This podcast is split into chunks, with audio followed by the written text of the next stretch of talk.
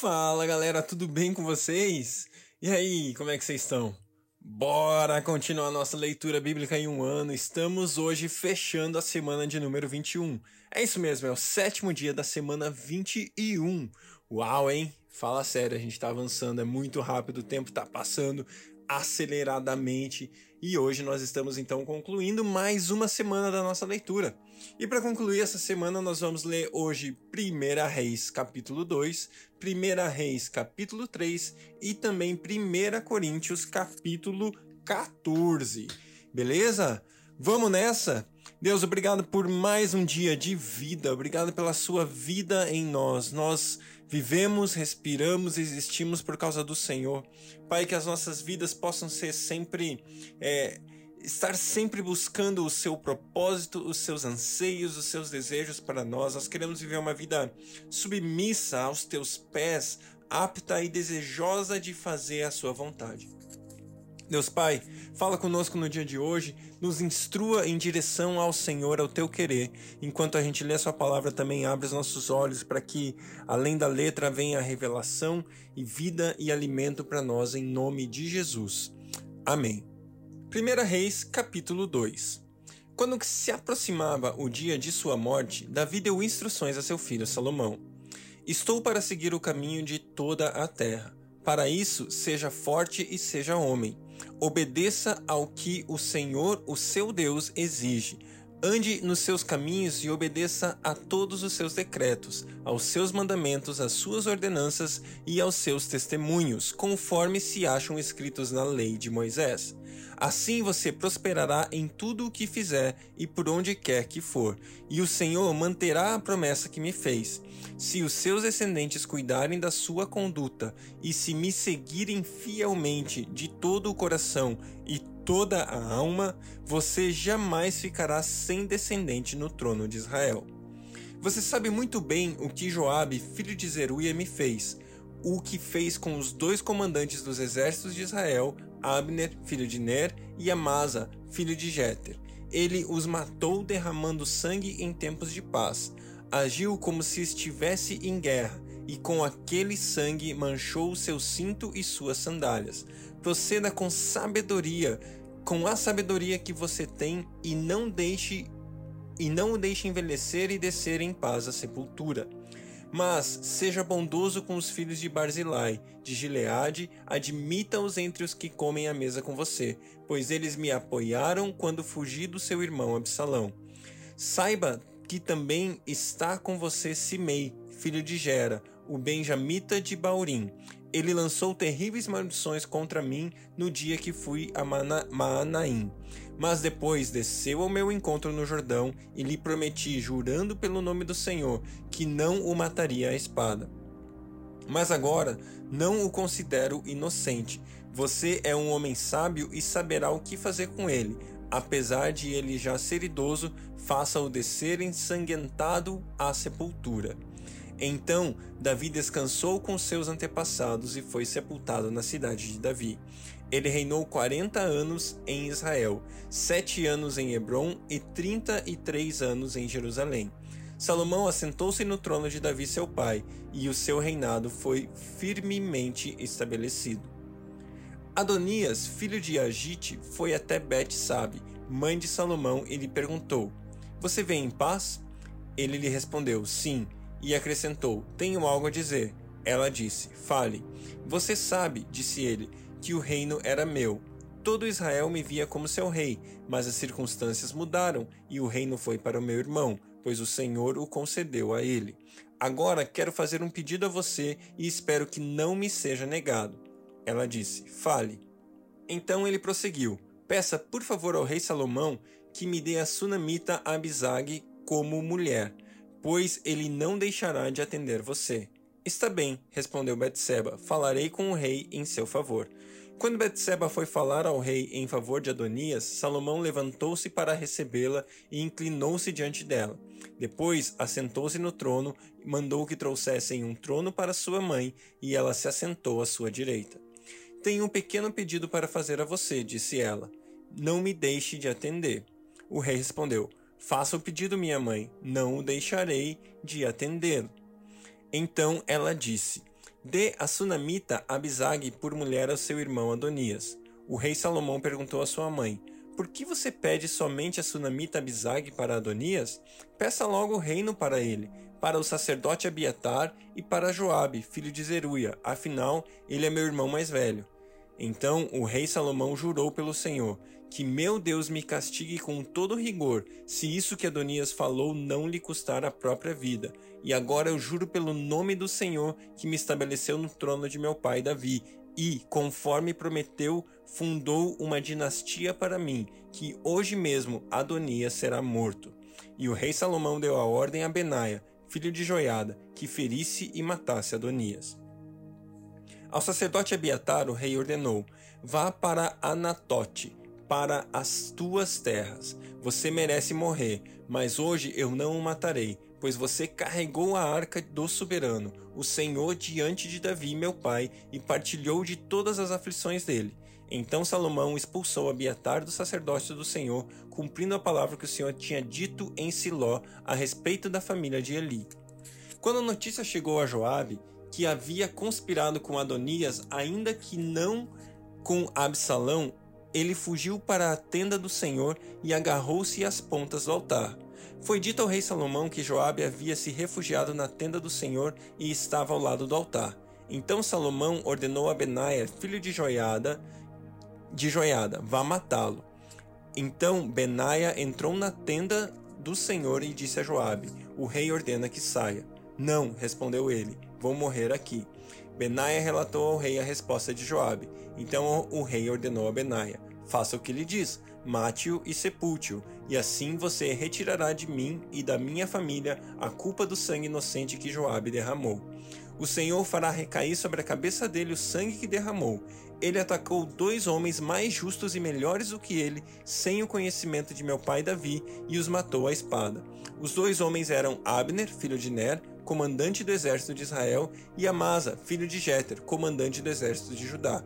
Que o sangue deles recaia sobre a cabeça de Joabe e sobre a dos seus descendentes para sempre, mas que a paz do Senhor esteja para sempre estava, esteja para sempre sobre Davi, sobre seus descendentes, sobre a sua dinastia e sobre o seu trono. Então Benaia, filho de Joiada, atacou Joabe e o matou, e ele foi sepultado em sua casa no campo. No lugar dele, o rei nomeou Benaia, filho de Joiada, para comandar o exército e o sacerdote Zadok no lugar de Abiatar. Depois o rei mandou chamar Simei e lhe ordenou: Construa para você uma casa em Jerusalém. Você morará nela e não poderá ir para nenhum outro lugar. Esteja certo de que no dia em que você sair e atravessar o vale do Cedron, você será morto, e você será responsável por sua própria morte. Simei respondeu ao rei: A ordem do rei é boa, o teu servo te obedecerá. E Simei permaneceu em Jerusalém por muito tempo. Mas três anos depois, dois escravos de Simei fugiram para a casa de Aquis, filho de Maaca, rei de Gate. Alguém contou a Simei: seus escravos estão em Gate. Então Simei selou um jumento e foi até Aquis, em Gate, procurar os seus escravos. E de lá Simei trouxe os escravos de volta.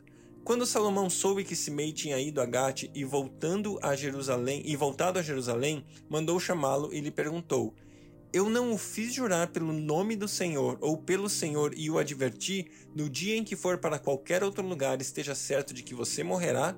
E você me respondeu: Esta ordem é boa, obedecerei. Por que não manteve o juramento ao Senhor e não obedeceu a ordem que dei a você? E acrescentou: No seu coração você sabe quanto você prejudicou meu pai Davi. Agora o Senhor faz recair sua maldade sobre a sua cabeça, mas o rei Salomão será abençoado e o trono de Davi será estabelecido perante o Senhor para sempre. Então o rei deu a ordem a Benaia, filho de Joiada, que atacasse Simei e o matasse. Assim, o reino ficou bem estabelecido nas mãos de Salomão. 1 Reis, capítulo 3 Salomão aliou-se ao faraó, rei do Egito, casando-se com a filha dele ele a trouxe à cidade de Davi até terminar a construção do seu palácio e do templo do Senhor, e do muro em torno de Jerusalém. O povo, porém, sacrificava nos lugares sagrados, pois ainda não tinha sido construído um templo em honra ao nome do Senhor. Salomão amava o Senhor, que o que demonstrava andando de acordo com os decretos de seu pai, Davi, mas oferecia sacrifícios e queimava incenso nos lugares sagrados. O rei Salomão foi a Gibeon para oferecer sacrifícios, pois ali ficava o principal lugar sagrado, e ofereceu naquele altar mil holocaustos. Em Gibeon, o Senhor apareceu a Salomão num sonho à noite e lhe disse: Peça-me o que quiser e eu darei a você. Salomão respondeu: Tu foste muito bondoso para com o meu servo, para com teu servo, o meu pai Davi, pois ele foi fiel a ti e foi justo e reto de coração. Tu mantiveste grande bondade para com ele e lhe deste um filho que hoje se assenta em seu trono. Agora, Senhor meu Deus, fizeste o teu servo reinar em lugar do meu pai Davi. Mas eu não passo de um jovem e não sei o que fazer. Teu servo está aqui no meio do povo que escolheste, um povo tão grande que nem se pode contar. Dá, pois, ao teu servo um coração cheio de discernimento para governar o teu povo e capaz de distinguir entre o bem e o mal.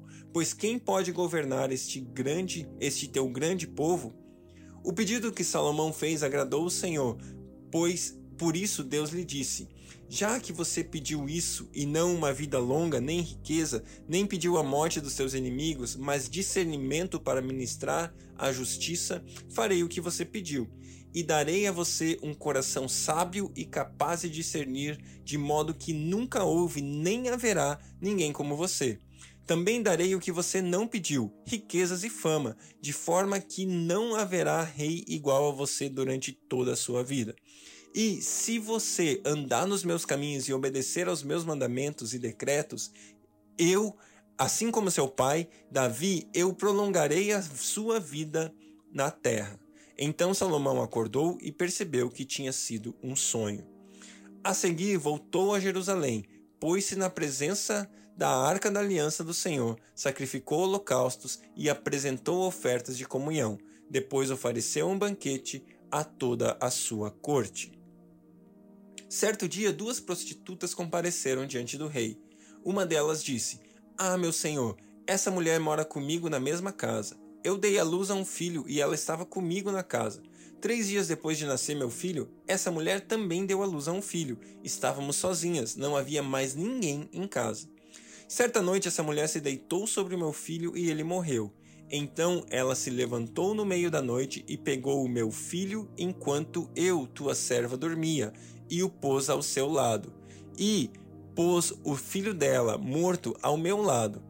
Ao levantar-me de madrugada para amamentar o meu filho, ele estava morto. Mas quando olhei bem para ele de manhã, vi que não era o filho a quem eu dera luz. A outra mulher disse: Não, o que está vivo é meu filho, o morto é seu. Mas a primeira insistia: Não, o morto é seu, o vivo é meu. Assim elas discutiam diante do rei. O rei disse: Esta afirma: Meu filho está vivo e o seu filho está morto. Enquanto aquela diz: Não, o seu filho está morto e o meu está vivo. Então o rei ordenou: Tragam-me uma espada. Trouxeram-lhe. Ele ordenou: cortem a criança viva ao meio e deem metade a uma e metade a outra. A mãe do filho que estava viva, movida pela compaixão materna, clamou: Por favor, meu senhor, dê a criança viva a ela, não a mate. A outra, porém, disse: porém disse: Não será nem minha nem sua, cortem-a no meio. Então o rei deu seu veredito: Não matem a criança, deem-na à primeira mulher, ela é a mãe. Quando todo Israel ouviu o veredito do rei, passou a respeitá-lo profundamente, pois viu que a sabedoria de Deus estava nele para fazer justiça. Uau, glória a Deus, esse texto é, é, lindo, mais uma vez a palavra de Deus se revelando a nós. E aqui a gente tem o pedido de Salomão. É lindo ver como Deus honrou a humildade do pedido de Salomão, número um, não foi atrás de bênçãos, não foi atrás de glória para si, não foi atrás de riquezas, vida longa, mas Salomão sabia que ele precisava do Senhor, de Deus para governar seu povo. E aí ele falou: Deus, eu preciso de sabedoria. Sabedoria. Gente, isso é uma coisa linda, porque lá na frente na palavra de Deus nós vamos aprender que se eu e você pedimos sabedoria, Deus dá deliberadamente, ele dá com alegria. Sabe, a sabedoria é algo que Deus gosta de dar. E quando ele viu esse pedido de Salomão, ele prontamente atendeu, ele liberou sobre ele a sabedoria. Mas não foi só isso. E também abençoou Salomão com riquezas, com prosperidade, com fama, e a fama de Salomão se espalhou pela terra, como a gente vai continuar lendo aqui na continuidade do livro de Reis. Peça ao Senhor por sabedoria, ele dá deliberadamente as que pedem. E eu tenho certeza que você, sendo sábio, vai ser uma pessoa fiel a Deus, vai ser uma pessoa que segue aquilo que ele fala, vai ser uma pessoa que obedece os mandamentos dele e vai julgar e vai viver uma vida justa sobre a face da terra. Glória a Deus. 1 Coríntios, capítulo 14. Sigam o caminho do amor e busquem com dedicação os dons espirituais principalmente o dom de profetizar, pois quem fala em uma língua não fala aos homens, mas a Deus. De fato, ninguém o entende. Em espírito fala em mistérios. Mas quem profetiza o faz para edificação, encorajamento e consolação dos homens. Quem fala em língua, a si mesmo se edifica, mas quem profetiza edifica a igreja. Gostaria que todos vocês falassem em línguas, mas prefiro que profetizem. Quem profetiza é maior do que aquele que fala em línguas, a não ser que as interprete, para que a igreja seja edificada. Agora, irmãos, se eu for visitá-los e falar em línguas, em que serei útil a vocês, a não ser que eu leve alguma revelação ou conhecimento ou profecia ou doutrina? Até no caso de coisas inanimadas que produzem sons, tais como a flauta ou a cítara, como alguém reconhecerá o que está sendo tocado se os sons não forem distintos?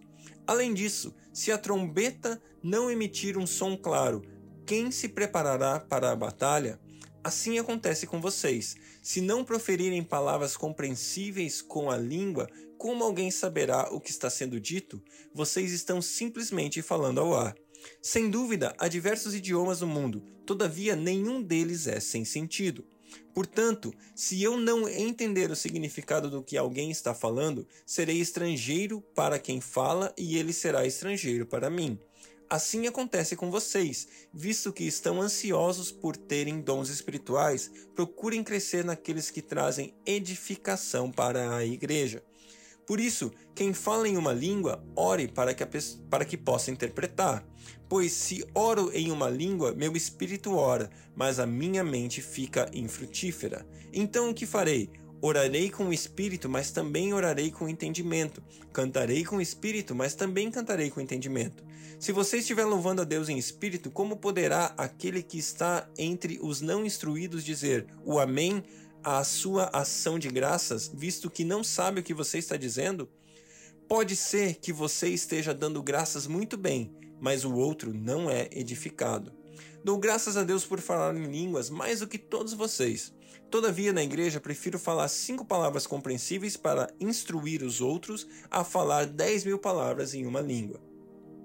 Irmãos, não deixem de pensar como crianças, com respeito ao mal. Sejam crianças, mas quanto ao modo de pensar, sejam adultos, pois está escrito na lei: por meio de homens de outras línguas e por meio de lábios de estrangeiro falarei a este povo. Mas mesmo assim eles não me ouvirão, diz o Senhor. Portanto, as línguas são um sinal para os descrentes e não para os que creem. A profecia, porém, é para os que creem e não para os descrentes. Assim, se toda a igreja se reunir e falar em línguas, e alguns não instruídos ou descrentes entrarem, não dirão que vocês estão loucos? Mas, se entrar algum descrente ou não instruindo quando todos estiverem profetizando, ele por todos será convencido de que é pecador e por todos será julgado. E os segredos de seu coração serão expostos. Assim ele se prostrará com o rosto em terra e adorará a Deus, exclamando: Deus realmente está entre vocês. Portanto, que diremos, irmãos? Quando vocês se reunirem, cada um de vocês tem um salmo ou uma palavra de instrução, uma revelação, uma palavra, uma língua ou uma interpretação. Tudo seja feita para edificação da igreja. Se, porém, alguém falar em língua, devem falar dois, no máximo três, e alguém deve interpretar. Se não houver intérprete, fique calado na igreja, falando consigo mesmo e com Deus. Tratando-se de profetas, falem dois ou três, e os outros julguem cuidadosamente o que foi dito. Se vier uma revelação a alguém que está sendo que está sentado, cale-se o primeiro, pois vocês todos podem profetizar. Cada um por sua vez, de forma que todos sejam instruídos e encorajados. O espírito dos profetas está sujeito aos profetas, pois Deus não é, pois Deus não é Deus de desordem, mas de paz. Como em todas as congregações dos santos, permaneçam as mulheres em silêncio nas igrejas, pois não lhes é permitido falar. Antes permaneçam em submissão, como diz a lei. Se quiserem aprender alguma coisa, que perguntem aos seus maridos em casa, pois é vergonhoso uma mulher falar na igreja. Acaso a palavra de Deus originou-se entre vocês? São vocês o único povo que ela alcançou? Se alguém pensa que é profeta ou espiritual, reconheça que o que estou escrevendo a vocês é mandamento do Senhor. Se ignorar isso, ele mesmo será ignorado. Portanto, meus irmãos, busquem com dedicação o profetizar e não proíbam o falar em línguas, mas tudo deve ser feito com decência e ordem. Glória a Deus, glória a Deus. Aqui tem uma frase aqui no meio do texto que fala assim, ó: "Pois vocês todos podem profetizar". Eu acho isso lindo e fundamental para nosso entendimento, para nossa vida. Deus nos deu a capacidade, o dom de profecia através do seu espírito. E eu e você, para começar, somos os primeiros profetas sobre nós mesmos, sobre as nossas vidas. E eu quero perguntar para você o que você tem declarado a seu respeito. Profetizar significa declarar, significa falar, significa proferir uma palavra visando edificação, visando crescimento, visando é, é, trazer diferença, fazer diferença, trazer é, edificação para a vida de alguém, para a sua própria vida ou para a vida de alguém. E eu quero perguntar para você, você, eu quero dizer para você, aliás, você é o primeiro profeta sobre a sua vida. O que você tem declarado a respeito de si mesmo? Quais são as coisas que você libera sobre a sua vida? E a seguir sobre a sua família, a seguir sobre aqueles que estão próximos de você. E aqui Paulo descreve muito bem como eu e você devemos agir na igreja. Sabe como eu e você podemos abençoar pessoas. Meu desafio para você é que todo dia, todos os dias na sua vida, você profira ou profetize palavras de bênção sobre no mínimo uma pessoa. A começar em você e mais alguém. Mais uma pessoa na sua vida, no seu dia, tem que ser abençoada por uma palavra de bênção que você libera, uma palavra de declaração, uma palavra que toca a vida, declare vida. Sabe, eu e você vivemos num mundo quebrado e nós olhamos ao redor e nós vemos cultura de cancelamento, nós vemos cultura de é, desprezo um pelo outro, uma cultura onde os extremos hoje estão é, extremamente expostos e aparecendo e você é A, se você é de A, você não é bem quisto, se você é B, você não é bem quisto. Sabe, derruba essas muralhas e começa a declarar vida sobre o próximo. Começa a declarar o amor de Deus, começa a profetizar.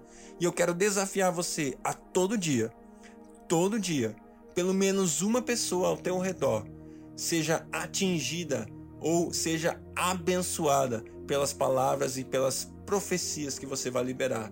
Profetize ou profira palavras de bênção sobre alguém todo dia na sua vida, porque todos podem profetizar. Que Deus abençoe você, tenha um grande dia e até amanhã.